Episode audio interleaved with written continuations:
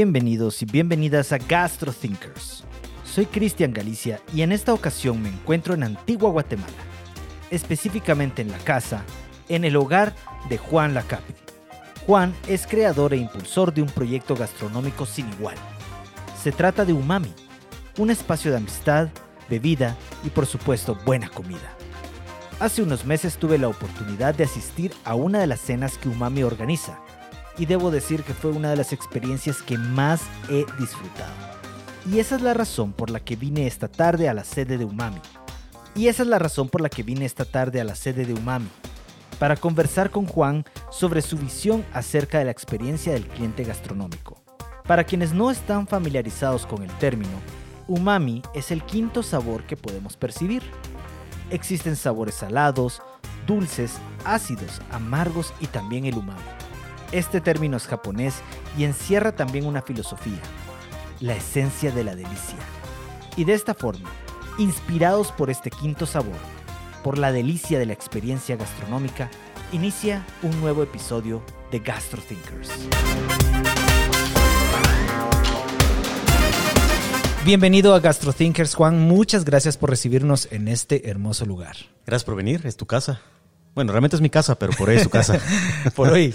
por hoy es tu casa. Quiero empezar por contarte que una de las mejores experiencias gastronómicas que he tenido en la vida han sido acá en Umami. Hands down, por mucho. Y es precisamente ese punto el que me interesa desarrollar en este episodio, la experiencia del cliente. Pero antes, empecemos por conocer qué es Umami. En tu cuenta de Instagram se describe, o más bien todo lo contrario, Not a restaurant, not a bar, 18 plus, not a chef. But play one on Insta. Para nuestros amigos en Latinoamérica lo traduzco. No es un restaurante, no es un bar para mayores de 18 años. No soy un chef, pero me hago pasar por uno en Instagram. Entonces, Juan, ¿qué es Umami? Bueno, Umami, lo más cercano que yo le puedo encontrar es ir a la casa de un cuate a cenar. ¿Qué sucede en la casa de un cuate? No estás preguntando qué comida hay, no estás preguntando quién cocinó eh, al final es algo social, ¿no? Entonces vas a conocer gente, vas a ver a tus cuates, pero también a los cuates de tus cuates, a los conocidos y hacer nuevos cuates. Y eso es acá. Te diría que la comida es un poquito secundaria, a pesar de que me encanta la comida, realmente es secundaria en este concepto, porque puede ser que cocine yo, puede que se cocine un, alguien más, puede ser que nos echemos los tragos y que pasemos solo boquitas. Eh, al final es una experiencia, como tú decías. Me recuerdo, eh, hace poco me dijiste no soy chef, pero te gusta cocinar. Ah, me encanta cocinar, sí. ¿Y dónde aprendiste? Mira, eh, hace 10 años yo no cocinaba, pero no pasaba del típico menú de, chavo en, en, Guate, ¿no? Que haces carne asada. ¿Qué más? Eh, tal vez, bueno, estos huevitos estrellados y ese tipo de cosas, ¿no? Pero bueno, es una, es una historia que toma como unos 2, 3 minutos, ¿está bien? démosle. Órale. Eso es lo bonito del internet, aguanta con todo. Pues estaba en una Semana Santa en Antigua, que como cosa rara eh, estaba acá, porque usualmente cuando estás en la Antigua huís de Semana Santa. Se llena tanto de gente que, no querés estar aquí, ¿no? Pero por alguna razón estaba aquí en la Antigua y vi en Facebook o en algún lugar que estaba una amiga, Lili, por si estás oyendo. Y Lili le dije, mira, ¿por qué no te venís a, tomar unos traguitos? Tengo hierbabuena en el jardín, tengo un poquito de ron, hacemos unos mojitos. Y me dijo, órale, ahí te caigo y me cayó con un cuate con el que estaba saliendo, que resultó ser chef. Y no cualquier chef, sino que era, había sido su chef de restaurantes de estrella Michelin. Entonces era top chef, ¿no? Y yo, le, había cometido el clavo de pasarles unas manías y unos tortres casi y aguacate. Entonces llegaron un segundo día porque era Semana Santa. Y entonces dije, no, no puedo volver a servir manías a este, a este cuate, ¿verdad? Ah, no, te dio pena. Me dio, me dio vergüenza. Entonces ya le corté unas, unos vegetales, eh, traté de hacerlo lo mejor que podía dentro de muy limitados recursos, ¿no? Y me dijo, ah, mira, ¿te gusta cocinar? Y le dije, mm, pues la verdad me gustaría aprender porque no sé. Y me dijo, me acaban de, contratar para abrir un restaurante aquí en la Antigua, lo estoy montando, tengo que escoger los equipos, tengo que diseñar el menú, tengo como tres meses para hacerlo, venite y aprendes. Y me invitó y estuve ahí eh, como tres meses. Quedaba en la Quinta Avenida Sur, con una ventana que daba hacia la calle, entonces tenía mucho tráfico. Y cada vez que pasaban chavas bonitas y preguntaban que si era un restaurante, les decíamos, sí, sí, venite a la noche, venite como a las 7 y te cocinamos. Y llegaban y les cocinábamos con lo que teníamos, ¿verdad? Sí. Entonces ahí me enamoré de la experiencia de eso, de, de, de, cocinar, pero también lo que, lo que va de la mano con, con la parte social del, del asunto, ¿no? Aprendí un, como lo base con él, eh, me empatiné. Tengo varios amigos que son chefs Y eh, siempre tuve la idea de, de estar involucrado en, en, este tema, ¿no? Un restaurante o algo así. Y Juan, en un momento me dices que ofreciste Tortrix, pero ahora venimos aquí con Lili, a quien quiero mandar un, un saludo porque nos acompaña esta tarde. Y veo un plato muy hermosamente preparado aquí. ¿Qué es lo que hay acá? Bueno, ahí les puse eh, whisky y pera encurtido con un poquito de shishimi y aceite de oliva. Es como un carpacho, digamos, de vegetales. Así. Algo sencillo para, para picar. Ya, que no, ya que es una hora rara, son las, ¿qué hora son las cuatro? Sí. No es, probablemente ya almorzaron, eh, no sé. Ya, pero eso es lo que me llama la atención, que en su momento estabas ofreciendo frituras, manías y ahora estás ofreciendo un plato completamente vegano, me atrevería a decir. ¿Vegano? Sí. Estás en, estás en la ola, en la tendencia. no, realmente no. De, de hecho, cuando reservan aquí, cuando alguien quiere reservar para vegano, les digo, mira, este no es el mejor lugar para hacerlo. Te puedo recomendar lugares donde, donde puedes ir. Es más, si quieres venir por la experiencia, podemos pedir comida vegana a algún lado okay. y te la sirvo acá. Pero eh, es tan pequeño el lugar que hacer un solo menú vegano se me hace eh, extremadamente complejo. Pero lo que acabas de decir es precisamente la razón por la que vine, por la experiencia del cliente. Le estás ofreciendo a ese cliente algo específico para esa persona, una solución uh -huh. para que también pueda estar aquí Ah, presente como hemos estado nosotros y disfrutar del lugar, de la compañía. Y leí que también en su momento tenías la idea de poner tu propio restaurante. Sin embargo, no se pudo concretar y decidiste hacer eventos culinarios aquí en tu propia casa. ¿Cómo inició el proyecto y cuál ha sido su evolución? Bueno, un poquito antes de, de, esta idea, tengo un muy buen amigo, Héctor Castro, de Fermento, y me dice, mira, antes que invitas un centavo, que tampoco tenía para invertirlo, pero antes de que tengas ese centavo para invertirlo, eh, no seas mula, métete a cocinar en una cocina y aprende. Y aprende lo bueno y lo malo. Y me dice, yo casualmente estoy abriendo un nuevo restaurante. Y yo fui su empleado número uno en Fermento. Y estuve trabajando como tres meses, unas dos o tres noches por semana. Yo creo que él me quería desanimar, me puso a barrer, me puso a trapear, me puso a limpiar basureros, me puso a, de, a servir, a hacer el prep, a cocinar, pero yo me lo gocé tanto que no me logró desanimar. y de hecho, entonces después yo quería abrir un, ya un restaurante con un amigo, en pandemia muy difícil, ¿no? Eh, sí. Se veía todo cuesta arriba y me dice Héctor de nuevo, muy inteligente, mira, tu casa es bonita. ¿Por qué no pones un barcito por allá? ¿Por qué no abrís cuando querrás? Cocinás lo que querrás, los días de semana que querrás, no tenés un costo hundido, eh, puedes empezar a operar de inmediato, si te quieres salir, te salís. Y entre más me lo decía, más, eh, más me convencía, ¿no? Uh -huh. Y casualmente yo estaba un, en esos días, estaba en una cita con una chava y estaba haciendo pasta en mi máquina de pasta. Uh -huh. Le estaba enseñando cómo hacer pasta. Al día siguiente me llama ella, mira, en el hostal donde me estoy quedando hay un holandés que, te, que, que quiere conocer tu restaurante. Yo le digo, ¿cuál restaurante? Bueno, tu casa, la que parece restaurante. y, y, entonces este holandés me contactó y me dijo, mira, yo traigo grupos de holandeses, no ahorita porque estamos en pandemia, pero me gustaría hacer una cena en tu casa para probar el concepto. Uh -huh. Y le dije, órale, venite. Hicimos una cena y desde ese, desde ese, fue un sábado creo, desde ese sábado hemos abierto todos los viernes y sábados. ¿Así? Sí.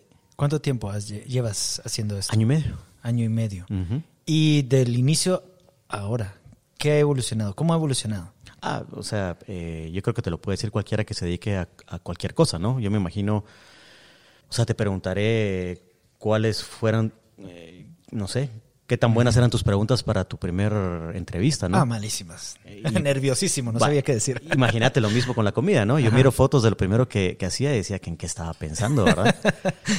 Pero de alguna forma la gente, lo, creo que lo que más se lleva es la experiencia de estar acá, ¿no? Sí. Entonces, un poquito me perdona la comida. También por eso, si miras los manteles, eh, yo, yo, yo, me dedico a arquitectura, ¿no? Entonces los manteles los imprimo y trato de hacerlos diferentes cada vez. Y pongo crayones para que la gente se entretenga. Porque sé que a veces me tardo más de lo usual, ¿no? Sí. Pero de nuevo, este no es un concepto en que estás mesero, mesero, ¿dónde está mi, mi comida? Aquí no hay meseros sí. y aquí no hay ritmo, aquí te servimos cuando sale. Entonces trato de, de, dar como el ambiente para que eso no sea un problema, sino que al contrario sea una, una experiencia agradable, ¿no? Y eso, Juan, me da pie a mi siguiente pregunta. Una de las cosas que más me sorprendió cuando vine fue la arquitectura de tu casa. Es absolutamente hermosa, sobre todo porque se encuentra en Antigua Guatemala, una ciudad que se caracteriza por su estilo colonial, y desde ese punto de vista, el vanguardista, el de la innovación arquitectónica y el ambiente que propicias, ¿qué lugar crees tú que ocupa Umami en la oferta gastronómica local? Bueno, no es, no es mi lugar decirlo, pero a mí me gustaría pensar que es una oferta única porque no vas a encontrar una casa, primero, ocupada, eh, con mis libros, con mis cosas. eh, Con Cuto, tu perro. mi perro, sí, con Cuto. Eh, eh, que le imprime una, una cierta personalidad, ¿no? Luego, eh, además de ser mi casa, pues eh, me dedico a arquitectura, entonces tiene un cierto estilo, es una casa abierta, muy iluminada, a contrario de la típica casa antigüeña, ¿no? Que es oscura, más húmeda. Sí. En términos culinarios, eh, no sé quién para responderte, pero en términos de- del lugar, de la experiencia, pues trato de hacer lo mejor que puedo, ¿verdad? Y en, en términos culinarios, pues voy aprendiendo todo el tiempo y es la razón por la cual invito a tanta gente a que venga a cocinar, para, para aprender. Sí, eso es muy cierto. Y para las personas que nos están escuchando, eh, les quiero contar que Umami es, para empezar, un hermoso lugar que tiene un jardín con muebles amarillos. A mí me encanta ese color. Ajá, Además, hay un pequeño bar, una barra eh, con sillas altas, eh, un espacio mm, con un techo muy alto, con una mesa enorme y lo que me gusta de esta mesa es que tienes eh, bastantes sillas de plástico, pero además tienes una, eh, ¿cómo se llama esto? Sería una banca. sí. Una banca de madera así bien antigua o, o de esa, o se ve antigua, bien bonito, que contrasta mucho con el cuadro que tienes atrás de esos campos. Y algo que me llamó mucho la atención la vez pasada que vine fueron las gradas para subir al segundo nivel. no, no, no- no sé ni cómo llamar, escalones o de madera. Es gradas, sí, son, eh, son gradas eh, con, con, eh, con el, ¿cómo se dice? Con la gra- con, de grada alterna. No, no sé cómo explicártelo, pero sí. Realmente es para, para reducir el espacio que consumen unas gradas, si no llegarían Ajá. a la mitad de la sala, ¿no? Este es un espacio pequeño, tiene cielos altos, pero el tamaño es pequeño, entonces es una manera de reducir el, el espacio que ocupan.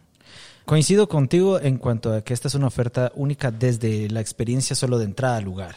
Y ahora me gustaría hablar de tu público objetivo. El otro día en mis redes sociales compartí información sobre la importancia de que un negocio eh, elabore buyer personas para poder comunicarse con ellos de forma efectiva. Recuerdo que me enviaste una fotografía con lo que consideras. Son los buyer personas de Umami y me limitaré a decir que muchos quisiéramos que así sean nuestros clientes. Pero prefiero que me describas quiénes son tus clientes habituales y me cuentes si desde un inicio los visualizaste así o se fueron creando con el paso de tiempo. 100% lo visualicé así. Eh, yo quería desde el día uno que este fuera un lugar amigable para mujeres. ¿Por qué? Porque eh, yo me gozo más hablar con las mujeres que con los hombres. Tengo eh, muchas amigas mujeres, eh, tengo algunos amigos hombres. A mí no me gusta hablar de foot, no sé nada de foot. Eh, No me gusta hablar de, de los típicos temas de los que, obviamente, estereotipando, hablamos los hombres, ¿no? Eh, me gusta más una conversación profunda, me gusta más eh, eh, ciertas sutilezas que, que tienen las mujeres que no tienen los hombres.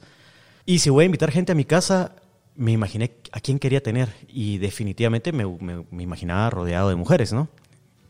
Pero también me imaginé el contrario y dije, ¿qué pasa si me rodeo de hombres? ¿Y qué pasa si el tipo de lugar donde solo van hombres?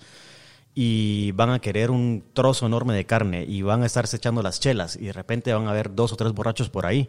Sí. No pasa eso con las mujeres, nunca. Es muy raro, ¿no? Entonces, eh, por varias razones, yo desde el inicio eh, me imaginé exactamente a quién quería tener acá. Y de hecho, y lo hice amigable para, para ese grupo obje- objetivo. Si tú miras el, lo que usualmente sirvo, eh, son cuatro platos pequeños. Sí. Eh, a veces más de alguno, más de algún hombre me dice, eh, ah, mira, no tienes un poquito más y le sirvo más, ¿no?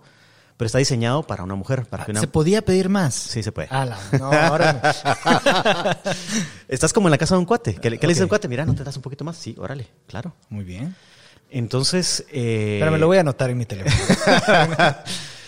Lo mismo con, la- con el tipo de comida, ¿no? Eh, las mujeres piensan mucho qué es lo que comen, ¿no? Les gusta algo liviano como esto que, que, que serví, que, que tenga sabor, pero que, que no tenga, que no sea muy pesado. Y si se van a dar ciertos lujos, digamos, de carbohidratos, en mi mente, tal vez me equivoco, porque no soy mujer, pero, pero hay ciertas cosas que, que- que creo que les gustan mucho. Un- un- unos buenos ravioles, una buena pasta. Entonces traté, y, y que no sea mucho, entonces sirvo tal vez tres o cuatro ravioles. Solo es para quitarse la, la- la gana de, de haber comido algo rico con carbohidratos, por ejemplo, y no sentirse demasiado culpable.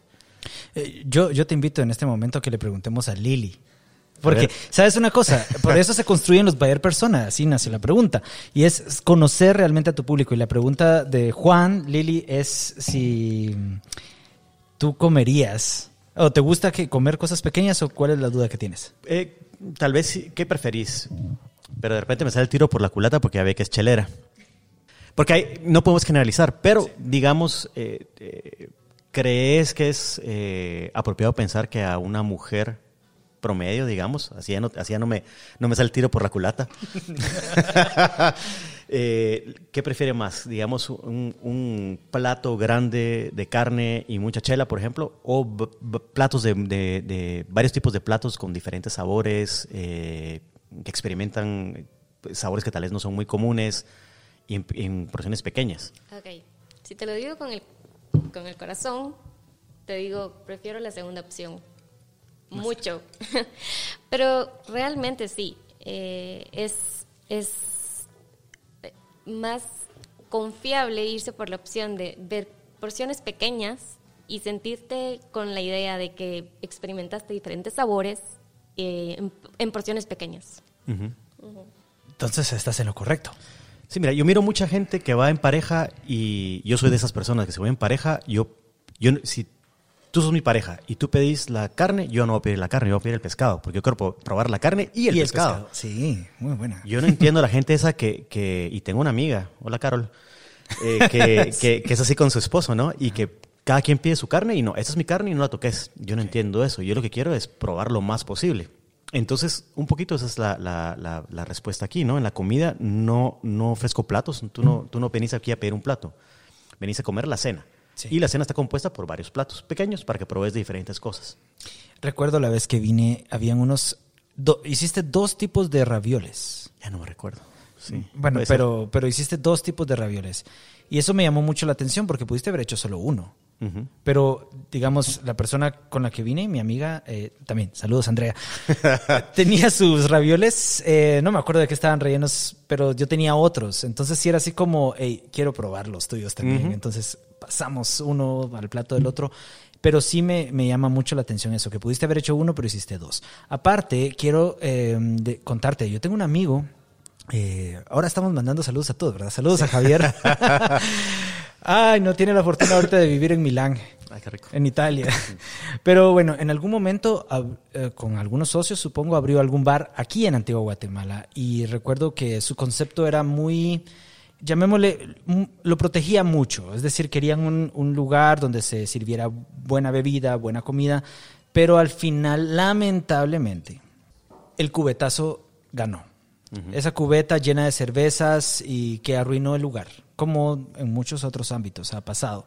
Y eso es algo que te quiero ahora preguntar. Es, es decir, ¿cómo cuidar eso? ¿Cómo, ¿Cómo no pasar esos límites? ¿Y cómo lo has logrado? Porque definitivamente lo has logrado y se inicia también precisamente con lo que dijiste. Quiero a este público objetivo. Ujú.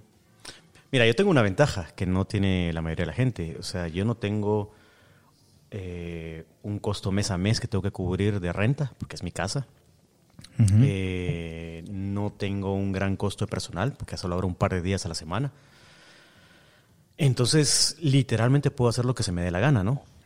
Eh, entiendo esas presiones eh, que se dan en cualquier negocio, que si lo que te va a sacar a flote es ah, el cubetazo, pues, eh, y tienes que pagar las cuentas, y aparte no solo las cuentas del lugar, sino que tus cuentas y el colegio de la hija y esto y el otro, paras haciendo los cubetazos, ¿no?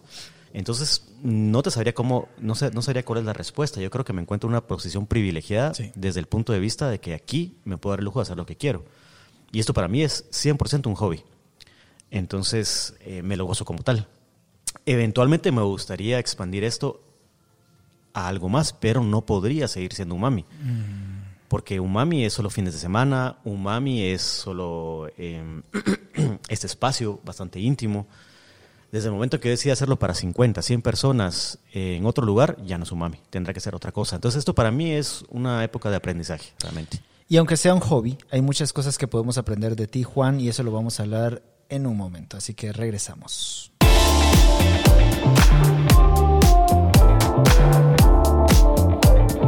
Hola, soy Cristian Galicia y soy comunicador experto en gastronomía. Mi objetivo es diseñar e implementar estrategias de comunicación efectivas para que tu proyecto gastronómico crezca. Si tienes una idea para un emprendimiento de comida o bebida, o ya tienes un negocio gastronómico pero te está costando vender. O tal vez no tienes tiempo para las redes sociales, pero sabes que son importantes. Entonces, puedo ayudarte. Con asesoría para tu marca, administración de redes sociales o con talleres para que aprendas tú mismo a gestionar tus medios de comunicación. Ingresa hoy a www.cristiangalicia.com y hagamos juntos crecer tu negocio gastronómico.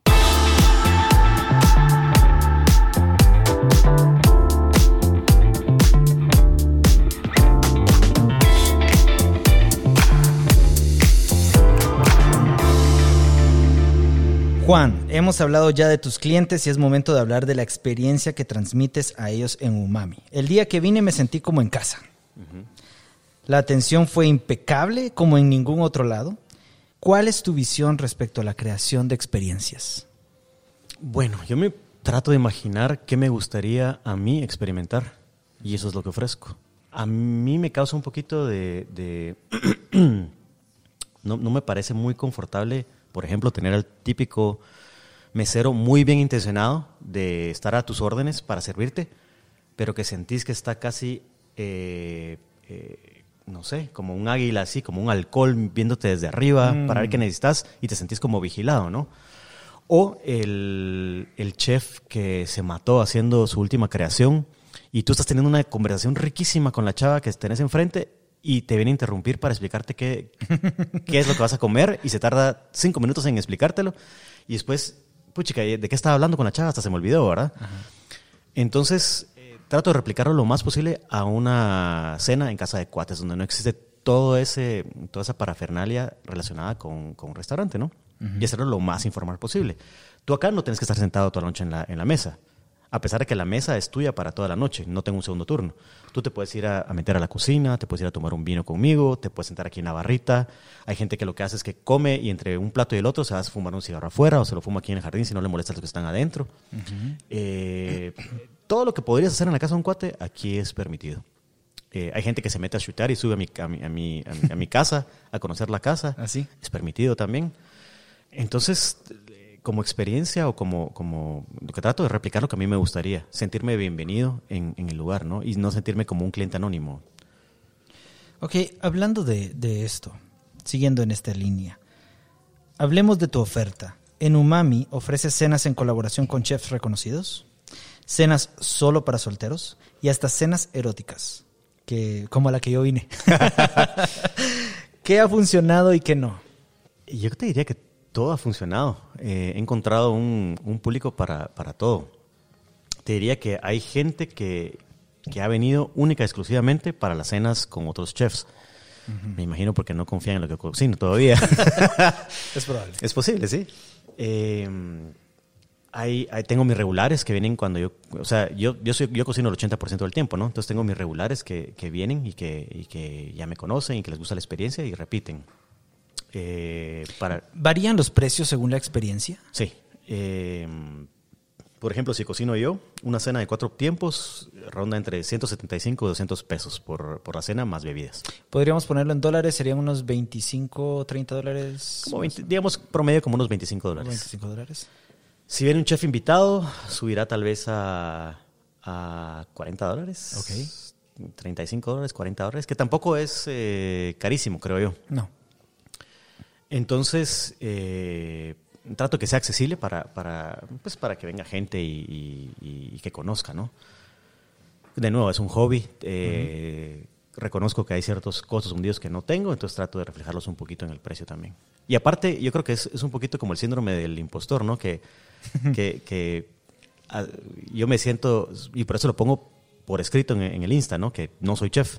Sí. No quiero que alguien venga con la idea de, de, o sea, me incomodaría muchísimo alguien que me dijera, mira, pero esto que me serviste realmente no es esto, o no se hace así, o al final tengo como la excusa de decir, pero yo te avisé que no era chef, ¿no? Ok, pero en ese sentido, quiero hacerte una pregunta. El día que vine, el postre era pues, una barrita de chocolate, pero lo que me llamó la atención era una salsa de remolacha. Uh -huh. O sea, nunca había comido chocolate y remolacha juntas. ¿De dónde sale eso? No sé, esa se me ocurrió esa noche. No, no, no se te pudo haber ocurrido esa noche. Mira, tan se me ocurrió esa noche que yo estaba corriendo eh, por organizar, porque era una noche erótica, ¿no? Entonces estaba más entretenido con, el, con, con, con la segunda parte, porque teníamos unos juegos eróticos y teníamos otras cosas, ¿no? Y se me olvidó el postre, por completo. Ajá. Entonces, eh, ¿qué hice? Llamé a Héctor de Fermento y le dije, mira, se me olvidó el postre, tenés eh, terrine de chocolate. Ahorita te los mando. Entonces me mandó unos terrines de chocolate. O sea, eso no los hice yo. Ah, ok. Y dije, entonces, ¿con qué lo sirvo? ¿Cómo lo preparo? Y entonces tenía un poquito de, de remolacha que había hecho al horno para otra pa- para preparación y ahí mismo lo mezclé, ya ni me recuerdo con qué.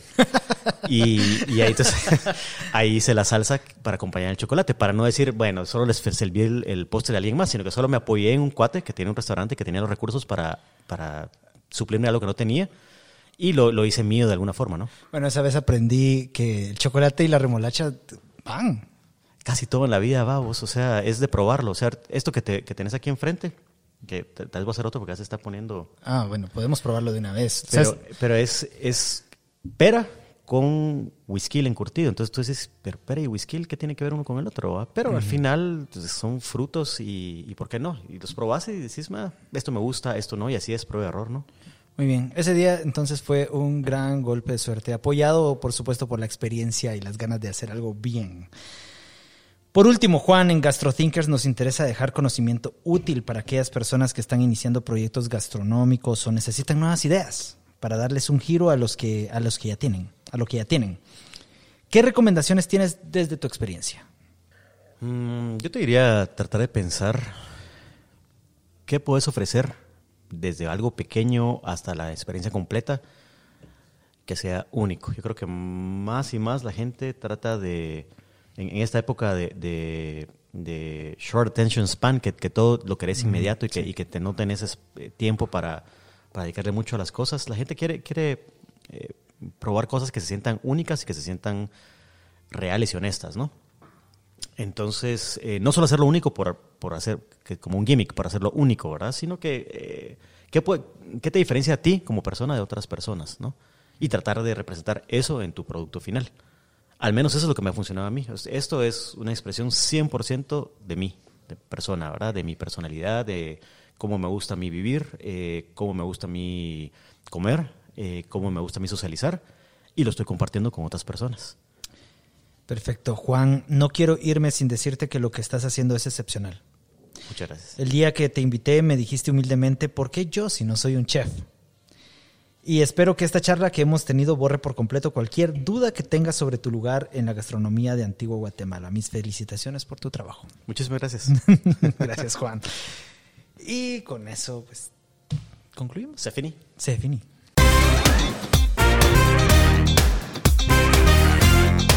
GastroThinkers es un podcast producido por Cristian Galicia con el apoyo de Sara Martínez. Este episodio fue grabado en la ciudad de Guatemala con la participación de Juan Lacape y el apoyo de Liliana Maldonado. Búscanos en Instagram como GastroThinkers Podcast.